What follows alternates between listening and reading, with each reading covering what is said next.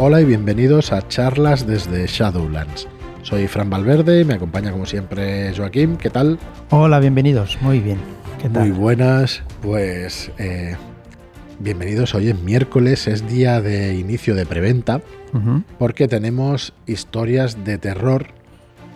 Pues ahí en, en el radar, ¿no? Tenemos, eh, os ofrecemos pues la preventa de historias de terror, que es una recopilación en físico de los Shadowshots de terror más descargados del año pasado y además los tres Shadowshot ganadores del concurso de Cthulhu de 100 que todavía no hemos liberado en la suscripción pero vamos que los tendréis en, en breve bueno en breve en unos, en unos meses pero mientras pues los ofrecemos aquí en, en físico y os digo que los tendréis también a los que estéis suscritos. Antes de meternos bueno echar de menos a Marlock que no puede estar con nosotros hoy y que lo que pidáis su presencia ahí en los comentarios y eso, que le deis fuerza Claro para sí, venir para venir por aquí. Y nada, vamos a repasar un poco este, esta preventa de historias de terror. También está en plena preventa Starport, el juego de rol infantil para toda la familia, para que juguéis con vuestros hijos. Pero hoy nos vamos a centrar en explicaros qué os ofrecemos en la preventa de historias de terror. Tal y como hicimos en Historias de Leyenda, Historias de Terror es un recopilatorio, como digo, de esos Shadow Shots que fueron los más descargados del año pasado. Va a estar en preventa desde el 24 de febrero hasta el 12 de marzo. Y además, con, esta, con estas historias de terror, también os ofrecemos eh, unas camisetas que hemos hecho pues para, para los que realmente quieran hacerse con ellas. No es obligatorio, no, No. va a estar. ¿Vale? Pero quiero decir que nos hace gracia hacerlas, nos las habéis pedido mucha de nuestra gente de la comunidad. Shadowlanders que nos la han pedido. Correcto. Yo soy Shadowlander y venga. Claro, entonces, eh, pues eso, que os ofrecemos estas camisetas para el que la quiera adquirir, pues también la tiene, ¿vale? Entonces, eh, en la misma página esta de, de venta de historias de terror encontráis también esta camiseta, ponéis las dos cosas en la cesta, si no lo buscáis pues en la tienda, en shadowlands.es barra tienda, que también estará. Ujú. Y tenéis las tenéis un montón de tallas distintas, desde la Sí. S a la 4XL. Y ocho tipos de tallas. Correcto, y tenéis también pues la, la, la entallada pues femenina también, con sus tallas correspondientes, ¿vale? Así que tenéis eh, para elegir en tallas modelo únicamente hemos sacado uno. Aquí nosotros creemos en, en la igualdad ante Tulu. Entonces, eh, la próxima vez serán túnicas en lugar de camisetas Sí, sí. que ya nos lo han pedido también en el chat. Y vas a tener pues ese modelo pues para poder haceros con ella. Y bueno, la verdad es que nos va a hacer mucha gracia el día que, que nos podamos juntar y ver a mucha gente con esa camiseta. No sé, nos hará muchísima ilusión, os lo aseguramos que será una pasada. Y bueno, volviendo al, al recopilatorio de historias de terror, va a salir en tiendas a un precio de 24,95. Va a ser un libro aproximadamente, aproximadamente de 200 páginas. Eh, y bueno, pues eso, también muy orgullosos de que salga a un precio de 24,95, que es un precio bastante ajustado, es un precio bajo para lo que va a ser este libro, porque van a ser 14 aventuras de terror, 14 sesiones como mínimo, porque es posible que se alarguen a 28 sesiones, y ahora en esta preventa a un precio de 19,95 con el envío gratuito. O sea que realmente pues, pues es un precio muy bueno, creemos. El envío será en abril, ¿vale? Esperamos que a principios, mediados de abril. Intentamos cumplir, ya sabéis que intentamos ser muy puntuales con las entregas, pero bueno, se puede atrasar una semana, dos, pero no esperamos que mucho más. El PDF, como siempre, se entregará al final de la preventa. Y qué más deciros, es un tamaño carpino, 17 por 24 centímetros. Y bueno, los autores son varios. Tenemos a Ricard Ibáñez, tenemos a Álvaro Loman, tenemos a. eh, bueno, yo escribí una también. eh, ¿Qué más? Pues Mari Gonzo. eh, y tenemos también a Juan Vera, Álvaro Loman, no sé si lo he dicho, y luego tenemos a los tres eh, ganadores del concurso. Juan Vera, el señor perro, tenemos a Ezequiel Barbudo y tenemos eh, también a Joan Segovia, ¿vale? En, la aventura de terror en Ebenalp, hasta el último hombre de Ezequiel Barbudo y Tan Bujab, que es el primero que quedó en, en el concurso de Tulu de 100. Entonces, bueno, son esta recopilación de, de historias donde pues vamos a encontrar estas historias de terror. Eh, ¿Con cuál te quedas tú, Joaquín, de las que conoces? Uf, ostras. Venga, pregunta Pues improvisada. provi- pregunta improvisada y a mala leche. Muy bien. Puedes decir la tuya, coño. Tú escribiste también una. No, hombre, sí, pero no, no la voy a elegir. No queda muy bien. Eh, me voy a quedar eh, pues con la que he jugado, pues con Mala Sangre, por ejemplo. Pues sí, porque me lo muy pasé estupendamente. Nos la hizo el autor Sí, y lo pasamos pues muy bien, muy bien, realmente, jugando con ella. sí, sí, estuvo espectacular. Es una aventura ambientada en, el, en, en una ciudad de la periferia de una gran ciudad, pongamos, en los años 80. Entonces, bueno, los, los personajes Sí. son parte de la fauna ibérica, como he oído Sí. con, con el autor de Carpino, que, Bueno. que estuvimos haciendo la entrevista y, y hablaba pues de, de ciertas tribus urbanas, pues es verdad que, que hay de todo tipo aquí en esta aventura y que bueno, que da pie a situaciones pues muy graciosas. Así que Sí, la verdad, bueno, que depende cómo te lo tomes, porque nosotros no lo tomamos con el, con el tono humorístico y le dimos a, a cada, a cada personaje pues nuestro tono más mm, crunchy o más, no sé. yo creo, yo creo que es lo que requiere esta aventura. Es Mm. la gracia que tiene, ¿no? Pues que se juegue con un eh, con un trabajador social junto con un concejal que es corrupto y junto con, con un trabajador de, Sí, mm, de las alcantarillas, digamos y tal, pues bueno, se crea ahí una mezcolanza de cosas y un detective de la policía. El detective de la policía que yo llevaba era también. pues como los hombres de Paco, ¿no? Claro. En la serie y era eso, Pues eso, tiene ese tema. que- aliasla en cualquier momento. Claro, puede ser de, de todo tipo. ¿Qué más encontráis? Pues aquí tenemos aventuras clásicas de Ricardo Ibáñez, pues remaquetadas. Perdona, eh, yo la he, la he visto, me parece que en el canal está, Mm. jugada por... eh, estaba Eugenia, no me recuerdo. La de los- lo viejo. Exacto. Y estaban jugando en serio, no jugaban con el tono de humor. Y, la- y tam- y fue estupenda también. Claro, y también mola. Eh, a ver, tiene, tiene cosas de Cthulhu, con lo cual no es una aventura. Claro. Es una aventura ligera, pero que es una aventura de, de terror también. Tiene su puntito de terror. Bueno, pues también encontráis eh, Muerte en el Expreso, Fin de Semana en Bishop House, La Maldición del Peñón del Diablo. Tenemos La Desaparición de Linda Warren. Estas son aventuras de Ricardo Ibáñez, de, ya sabéis, el primero que escribió rol en este país eh, por encargo, que hizo un juego nacional. Y bueno, siguen siendo estupendas y funcionando estupendamente. Están ambientadas en los años 80, eh, que antes eran los años 20. Y luego tenemos, por ejemplo, un susurro descarnado y isocianato, que son de Álvaro Loman.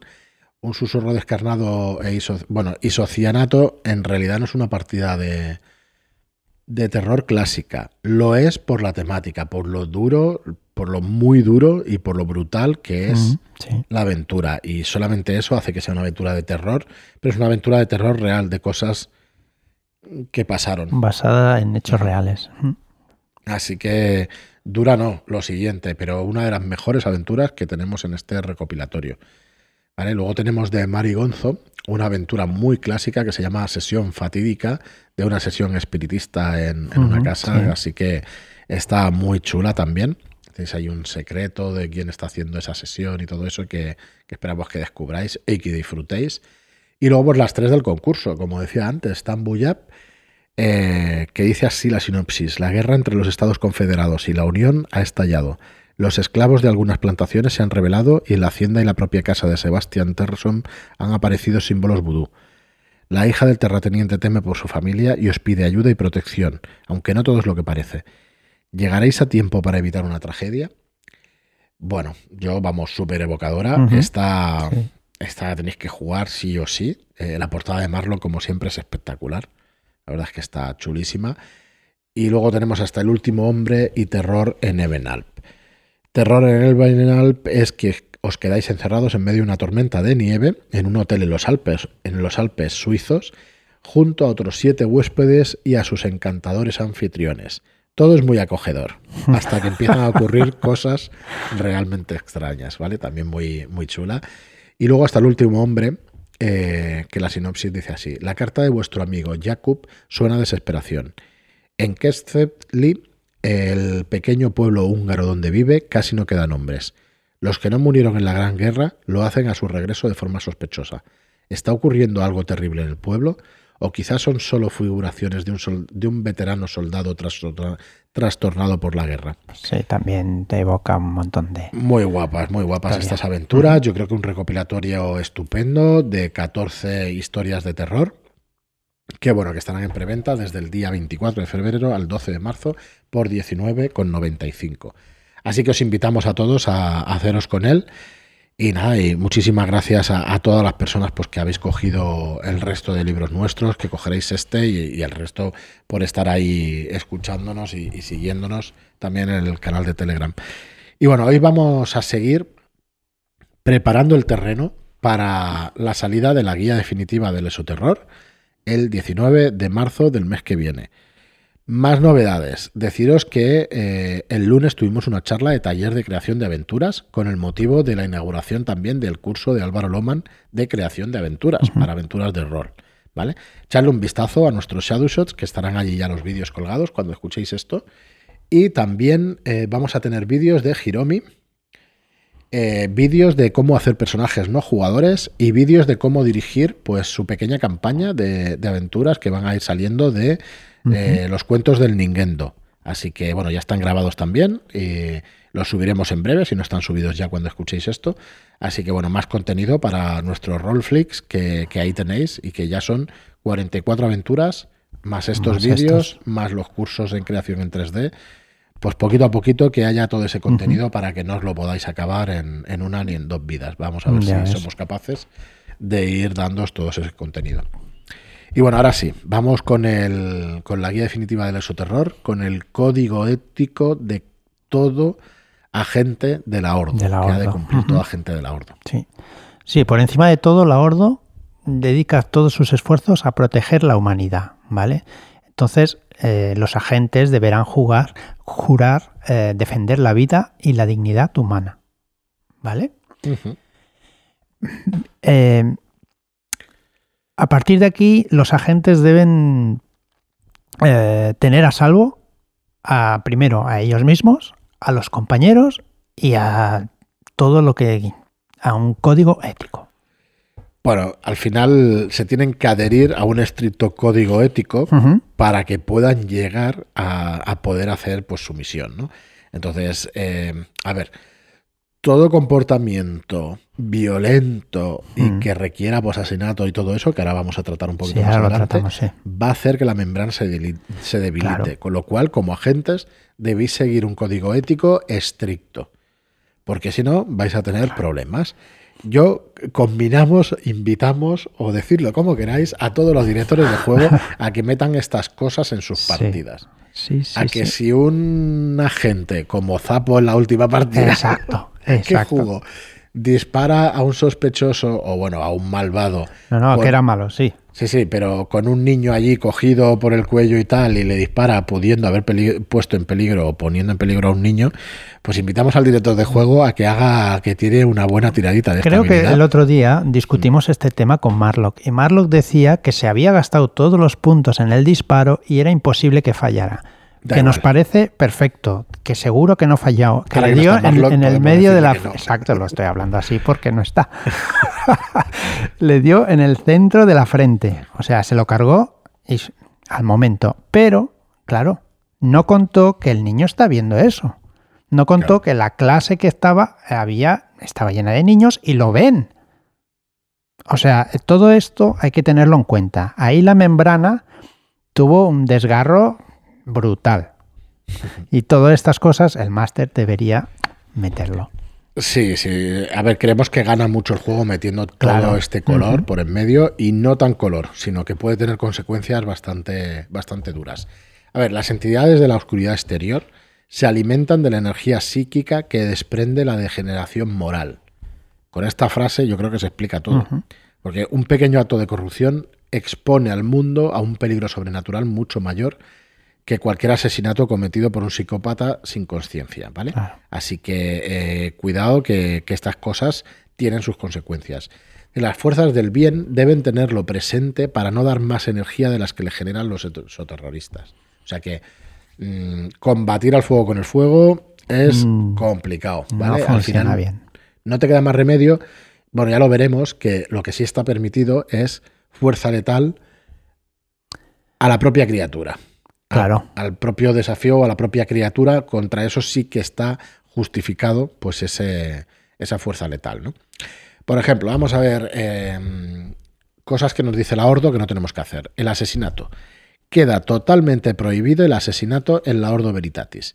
El daño a la membrana causado por un asesinato a sangre fría es muy superior al realizado por defensa propia. ¿Vale? O sea, esa energía Totalmente. psíquica se va a ver vista pues eh, incrementada haciendo estos actos. La Ordo puede dar una orden de exigencia para permitir que alguien sea asesinado, ¿vale? O sea, al, final podrás hacerlo, pero porque la, sea el único medio factible para erradicar una brecha que pueda ser mucho peor. ¿vale? O sea, que estando esta, esta persona que va a ser asesinada en el mundo eh, sea mucho peor para la, para la membrana que si no lo eliminamos eh, directamente. La membrana pues va a sufrir eh, desgaste, aunque es por nuestro acto, pero puede ser mucho peor si está este hombre eh, o esta criatura en él. Luego, lo que hablábamos del asesinato y de, las, de los entes de la oscuridad exterior. Los entes de la oscuridad exterior no son seres humanos y carecen de la capacidad de tomar elecciones morales. Son manifestaciones físicas y reales del mar, del mal, pero convocadas a un mundo que no es el suyo. Atacarlos y matarlos es aceptable para minimizar la exposición de la gente en peligro, ¿vale? O sea que sí, aquí está justificado Claro. que nos carguemos estas criaturas. Dice, en el caso en que se haya establecido totalmente que un sujeto ha sido irreversiblemente parasitado por, un, por una entidad de la oscuridad exterior, podrá tratarse como una criatura exterior y acabar con ella de forma rápida y limpia. O sea que también tenemos la excepción de que si alguien ha sido parasitado, Sí.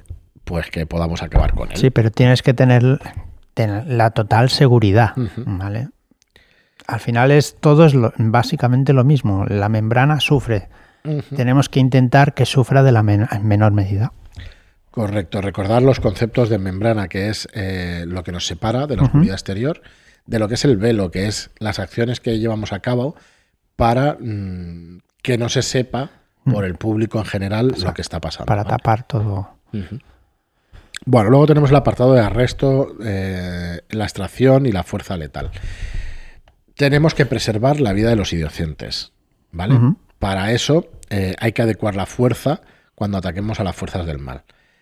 Lo de las reglas anteriormente dichas del asesinato no deben frenarnos a la hora de usar fuerza letal, pero sí la de preservar la vida inocente, Mm, ¿vale? Claro.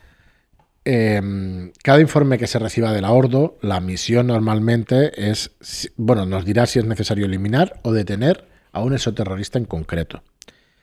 ¿Vale? Cuando los arrestemos, deberemos defenderlos y, a- y llevarlos a unas instalaciones para su interrogatorio. Pero hay que defenderlos, ¿vale? Igual otros, otros exoterroristas quieran eliminarlo para que no nos dé información, con lo cual deberemos intentar eh, preservar su vida también. Correcto. Vamos, tienes atribuciones por encima de la ley, pero tienes que utilizarlas con, con todo el juicio que puedas. ¿vale? Luego, a partir de ahí, el velo posterior a la extracción, lo que tenemos que hacer para tapar estas, estas organizaciones o, o estos hechos. Mm. Eh, nos dice el libro que al organizar la captura y arresto de un sujeto sospechoso, no debemos olvidar preparar una historia plausible. De esto hemos hablado muchas veces Sí. y seguiremos. Pues Claro, Porque- es que los sujetos que vamos a arrestar, pues tendrán familiares, amigos, que igual en algún momento lo busquen. Con lo cual tendremos que inventar algún tipo de historia, como por ejemplo fingir su muerte o una desaparición voluntaria, para que nadie vaya a buscarlo. Es la manera más fácil ¿no? Y para evitar la futura rotura de la membrana. O sea que hay, que hay que hacerlo de esta manera. Hay que dejar convencidos a sus familiares, amigos y a los que sean que el sujeto no está o que no quiere que le busquen. Exacto. Bueno. Luego, las técnicas de interrogatorio. Cuidado, cuidado con repartir un- una somanta de hostias por ahí al sujeto interrogado porque mm, esta práctica debilita la membrana. ¿Vale? O sea que mm, tener ojo con esto, tener ojo y cuidado Sí. con estas cosas. Hay que se A entiende que, que- que uno, pues, viendo a alguien que está haciendo el mal, pues entiende que tú quieras repartir, O sea, darle, pero hay que resistirse. Entonces, por parte de la Ordo Veritatis, se prohíbe a todos los agentes emplear las siguientes técnicas. El submarino, las posturas forzadas, y no es no son posturas de otro tipo, ¿no? No, no es Kama Sutra no, esto. No, es todo torturas esto. Submarino, las posturas forzadas, la privación del sueño, la exposición a temperaturas extremas y la interferencia sensorial prolongada. ¿Vale? Tanto la privación como la estimulación excesiva, como por ejemplo el uso de sonidos o música ensordecedora o desorientadora. Bueno, sobra decir que otros métodos más obvios para causar dolor, sufrimiento y miedo a morir también están terminantemente prohibidos, porque debilitan, volvemos a repetir, la membrana.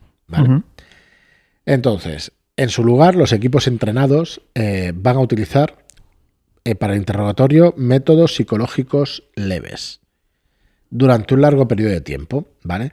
Sí que puedes engañar, intimidar y establecer un dominio emocional ¿vale? Para ganarse lentamente la confianza del sujeto. Pero esto de la tortura está terminantemente prohibido. ¿Vale? Así que, bueno. Aquí el, director de juego, igual si los jugadores se saltan mucho estas normas. Hay que tirar por estabilidad. Y hay, que, tirar por estabilidad y quizá sacar algún bicho de la manga, ¿no? Porque al final, cuando vas rompiendo la membrana, tiene que salir algo de ahí. Esperamos, nosotros la verdad es que esperamos tener una colección de, libros interesante cuando, cuando acabemos la línea de esos terroristas y realmente que tengáis esas herramientas para poder sacar, vamos, todos los monstruos posibles con, el libro de, con el tomo de, criaturas, ¿vale? Pues vais a tener ahí para, elegir pues un montón, ¿no? El libro del horror incesante, pues es mm, un montón de criaturas que vais a poder utilizar para esto. Bueno, y por último hoy eh, hablar de la ética del velo. Eh, el despliegue del velo debe respetar la dignidad individual y comunal. No se tienen que crear historias que pongan en duda la reputación de inocentes, traumas psicológicos o sufrimiento emocional. Eh, sin embargo, sí que es permisible impartir justicia a malhechores serios, sean o no siervos conocidos del enemigo. Aquí sí que podemos. Al final hay que pensar que somos fuerzas del bien y tenemos que, como tal, como tal, tenemos que actuar de esa manera. Así que, bueno, yo todo esto lo estamos repitiendo una y otra vez en los podcasts, pero creemos que le da un, color mm, más que interesante a las partidas. Así por eso os invitamos a que, a que las hagáis de esta manera, ¿no? Que realmente tengáis en cuenta estas directrices para que las partidas queden mejor. Yo me estaba imaginando, creo que fuera de micro, lo estaba hablando decir, joder, esto molaría que hubiera un flashback donde los agentes juraran ese cargo, ¿no? Por ejemplo, Como agentes y cositas de estas que hacen que te metas más en partida y que sepas realmente a lo que estás jugando, ¿no? Que es realmente lo interesante. Así que bueno, os invitamos pues a que a que hagáis esto en vuestras partidas y a que metáis a los agentes dentro. De hecho, en la campaña de historias más allá del velo, el empieza por exorcista, pero luego en la pantalla de juego hay una aventura que yo la he visto Carmesí. jugar, la Reina Carmesí, a Rolero Viejo se la he visto jugar como flashback y también mola porque es la aventura donde los jugadores empiezan, o sea, se... Mm, son captados por la Ordo. Correcto, son captados por la Ordo. O sea, que todas estas cositas yo creo que dentro de una campaña y dentro de este estilo de juego... queda muy chulo. Pues te mete bastante. Bueno, pues eh, hemos llegado a otro, al fin de otro episodio de, de charlas desde Shadowlands. Esperemos que os haya gustado. Mm, me parece que no tenemos nada más, bueno, muchas cosas que comentar, pero lo iremos haciendo en distintos episodios. Así que muchas gracias a todos por estar ahí. Muchas gracias por vuestras reseñas de 5 estrellas en iTunes y por vuestros me gusta y comentarios en iVoox. Gracias y hasta el próximo programa. Muchas gracias y hasta la próxima.